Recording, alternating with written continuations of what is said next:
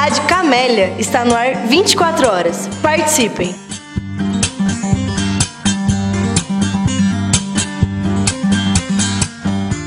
Então, meu nome é Edson, sou professor de filosofia. Na escola Mintas de Barros, a gente faz um trabalho interdisciplinar, junto com o professor de história e o professor de arte. Acho que é fundamental, antes da gente pensar na interdisciplinaridade, perceber que ela só existe porque nós temos as disciplinas com seu estatuto, com seu conteúdo e com a sua metodologia. E a conversa entre as disciplinas favorece o processo do ensino-aprendizagem e desenvolvimento dos estudantes. A gente trabalha, por exemplo, com a educomunicação, vídeo escola, ele é extremamente importante para demarcar que a gente pode produzir conhecimento, que ele, esse conhecimento ele é integrado, ele não é fragmentado, como eu pensava, por exemplo, o pensamento cartesiano, de que a gente tem cada momento a gente vai estudar só uma parte. Não, o conhecimento é da totalidade. A gente precisa muitas vezes abordar e aprofundar isso de maneira particularizada, singularizada, mas quando a gente conversa e tem um momento de fazer a interdisciplinaridade, esse conteúdo ele é mais significativo para o estudante e para o professor. A interdisciplinaridade é uma das coisas muito importantes que nós visamos muito na nossa escola. E, mais uma vez, o professor Paulo está de parabéns e todos os alunos, principalmente, de estarem aqui todas as tardes, com a dedicação e o empenho é o resultado hoje desse trabalho. Eu vi o trabalho que eles tiveram, o entrosamento, a dedicação. Então saiu um trabalho muito bem feito, sem falar da, da, da, equipe em si. Junto com essa ideia do carro, teve a inclusão de, dos alunos surdos, o, o Cláudio, porque ele, várias vezes em aula, assim, a intérprete chega a questionar a gente, professores mesmo, por causa de chegar, porque a gente não tem muita, muita interação com ele e tudo. Mas nesse trabalho a gente conseguiu se empenhar muito bem com ele, porque ao mesmo tempo que ele, querendo ou não, ele conversa com a gente com a, junto com a intérprete, a gente está tendo uma interação melhor com ele até dentro da sala de aula mesmo, quando a gente não chegava nem a realmente não a conversar com ele. Tentei ajudar, eu cortei, eu pintei, eu lixei, fiz diferentes coisas ajudando todo o pessoal aqui da sala a fazer. Eu gostei muito. Eu achei muito bom. Meus amigos juntos, eu gostei, achei muito legal. Aprendi muito o futuro também com os alunos. Eu quero talvez trabalhar com isso. E a gente ficou com o grupo do robô. A gente fez de papelão ele, pintamos, ficou por quatro, três dias fazendo ele a gente pegou, usou fita, isolante, tinta, papel para fazer a visão dele. O robô, daí ele tem como ficar, vai ter uma pessoa dentro dele, que é o nosso amigo André ali. Daí ele vai andar, é claro, dá para fazer movimento.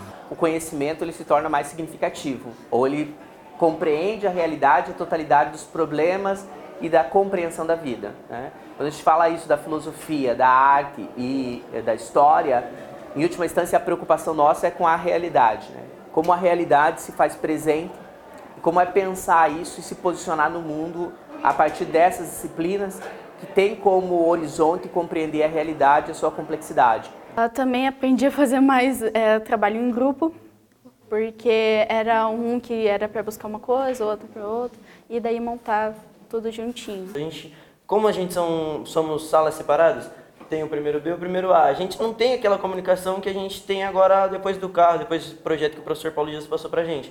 A gente conseguiu se unir junto com o colégio, junto com as diretoras, com as tias da limpeza. A gente teve uma englobação bem legal nesse trabalho. Então a gente consegue explorar muito mais o conhecimento, fazer com que esse conhecimento tenha sentido para os estudantes e ele perceba como é difícil compreender a complexidade e por isso a importância das disciplinas e da conversa dessas disciplinas e das outras, para que o conhecimento faça de fato uma leitura do mundo, ou proporcione para o aluno fazer uma leitura do mundo e um posicionamento crítico frente a essa realidade do mundo. A gente fez um projeto sobre Fordismo, Taylorismo e Toyotismo. Bom, primeiramente o professor ofereceu essa proposta para a gente, só para a gente fazer esse trabalho, mostrando o filme do Charlie Chaplin.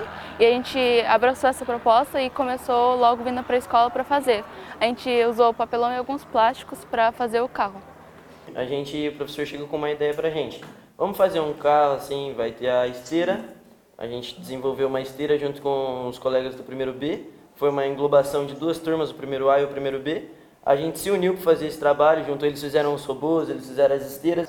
Então a gente usou uma, uma, uma aderite de 15 milímetros e pegamos para passar, a gente passar a lona, a gente fez um, um corte assim para colocar o cano para poder gerar.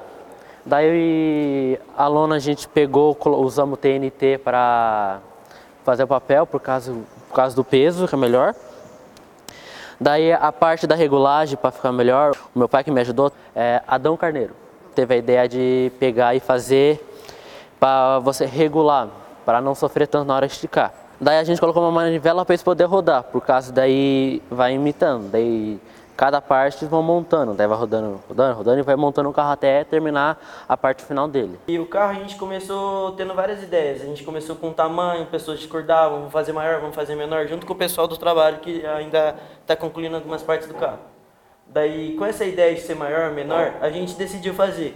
Vamos ter a medida da esteira, depois que o Vitor, o aluno do primeiro B, terminar, a gente conseguiu fazer o carro com, com bastante êxito, assim, a gente teve bastante trabalho na questão de lixar, cortar, pintar, foi bem trabalhoso, assim, várias peças não encaixavam, não dava, não dava certo, a gente ia lá, media de fazer. novo, tirava certo, a gente teve que fazer tudo exatamente de novo, a gente teve que fazer no mínimo uns dois, três carros para a gente conseguir chegar no carro certo. Melhorou o trabalho em equipe também. Assim, uhum. A primeira coisa que a gente fez foi fazer as rodas e a gente começou a fazer o chassi do carro, né? A partir do tamanho das rodas? Sim, precisava. Aí depois a gente começou já a subir o carro, as, as laterais do carro. É a questão da, dos plásticos, tudo, professor, a gente vindo toda tarde no colégio, a gente teve uma disposição que não é todo aluno que consegue vir tudo. A gente marcou três dias na semana, segunda-feira, quinta-feira e sexta-feira. E quase. Deu umas cinco semanas pra, mais para mais. Foi né? desde o dia 13 de outubro que a gente está vindo aqui, se eu não me engano. Uhum. Desde, desde o dia 3 de outubro a gente está vindo aqui no colégio, praticamente toda tarde, para ter essa disposição para o trabalho do professor. E, tipo, a gente está curtindo muito esse trabalho, foi uma coisa bem legal. Eu achei muito interessante a ideia do professor Paulo Dias, porque, como a Duda falou, a gente nunca teve um trabalho assim de todo mundo interagir. E é legal que toda a sala esteja junta, porque cada um expõe a sua ideia e quando alguma coisa tá dando errado, vem aqui, oh, porque você não faz desse jeito, porque não faz assim, todo mundo chega a um acordo. E o legal é que quase ninguém da sala se falava. Aí agora todo mundo virou amigo porque fez trabalho junto. O trabalho em coletividade ajuda muito, em muitas coisas, porque, tipo, equipe, você tá pela equipe, se, tipo, é união, todos juntos, né?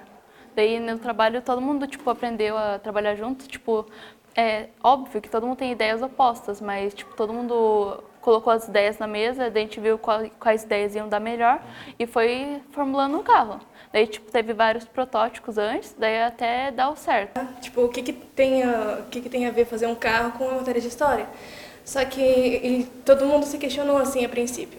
Só que o professor explicou que a gente ia aprender sobre a linha de produção, ele, aprend, ele mostrou pra gente o vídeo do Charlie Chaplin e também mostrou as músicas, porque ele queria que a gente visse que a sociedade acabou virando uma linha de produção, que as escolas acabaram fazendo com que a gente saia daqui é, praticamente sem ideias. A gente para de pensar por si mesmo, a gente para de ter sonhos, de pensar alto, e daí ele queria mostrar que, assim como na linha de produção de carros, a, a sociedade virou isso. Não, é extremamente interessante perceber um modelo fordista pensando que o objeto, que lá você tinha um único estilo de produção, que é exatamente o que também acontece na escola. Né? O projeto de formação dos estudantes leva em consideração as várias identidades presentes nesse espaço, nem a origem desses estudantes, mas o objeto basicamente é sempre o mesmo.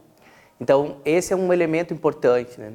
A ideia de que os indivíduos não devem interagir entre si, portanto, a seriedade que tem na fábrica também é incorporada no ambiente escolar. Né? Então, essa linha de produção, que é basicamente você só repassa o modelo produtivo, também está presente nesse tipo de escola. Então, a ideia de que você bateu o sinal também do término do trabalho não tem mais nada a ver, que é o que a gente acaba vendo também com os nossos estudantes. Eles acabam não incorporando a ideia de que a educação é uma educação para a vida. A educação acaba sendo uma educação simplesmente para cumprir a tarefa dada pelo professor. Então, saiu daqui, eu não quero ter nenhum tipo de vínculo com, esse produção, com essa produção do conhecimento. Por isso, a dinâmica que os estudantes colocaram é extremamente importante. Pensar num círculo onde todos possam se ver quando se comunica e não simplesmente ouvir a voz. Outra perspectiva importante é que tenha nome não número, né? Então que a pessoa possa dizer seu nome quando vai fazer participação na sala de aula, vai fazer uma intervenção, que ela acostume a dizer seu nome, comece a criar uma identidade própria, faça uma interação com o conhecimento, que esse conhecimento possa ser um conhecimento para a vida, portanto ele não termina quando bate o sinal. O sinal também poderia ser alterado.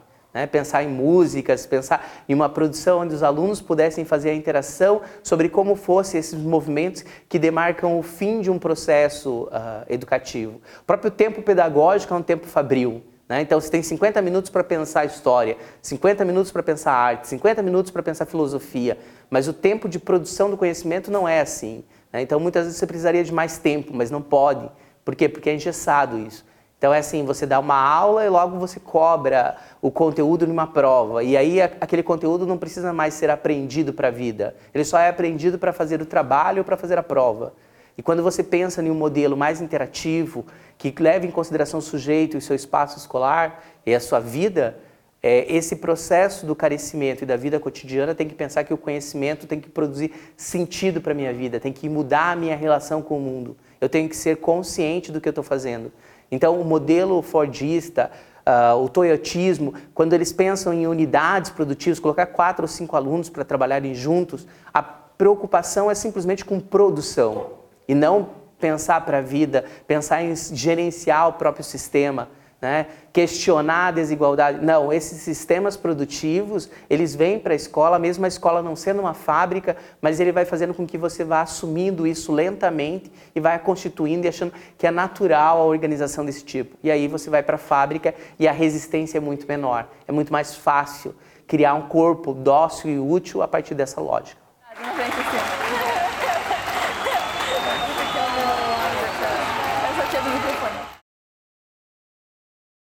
Rádio Camélia, espaço de palavras livres.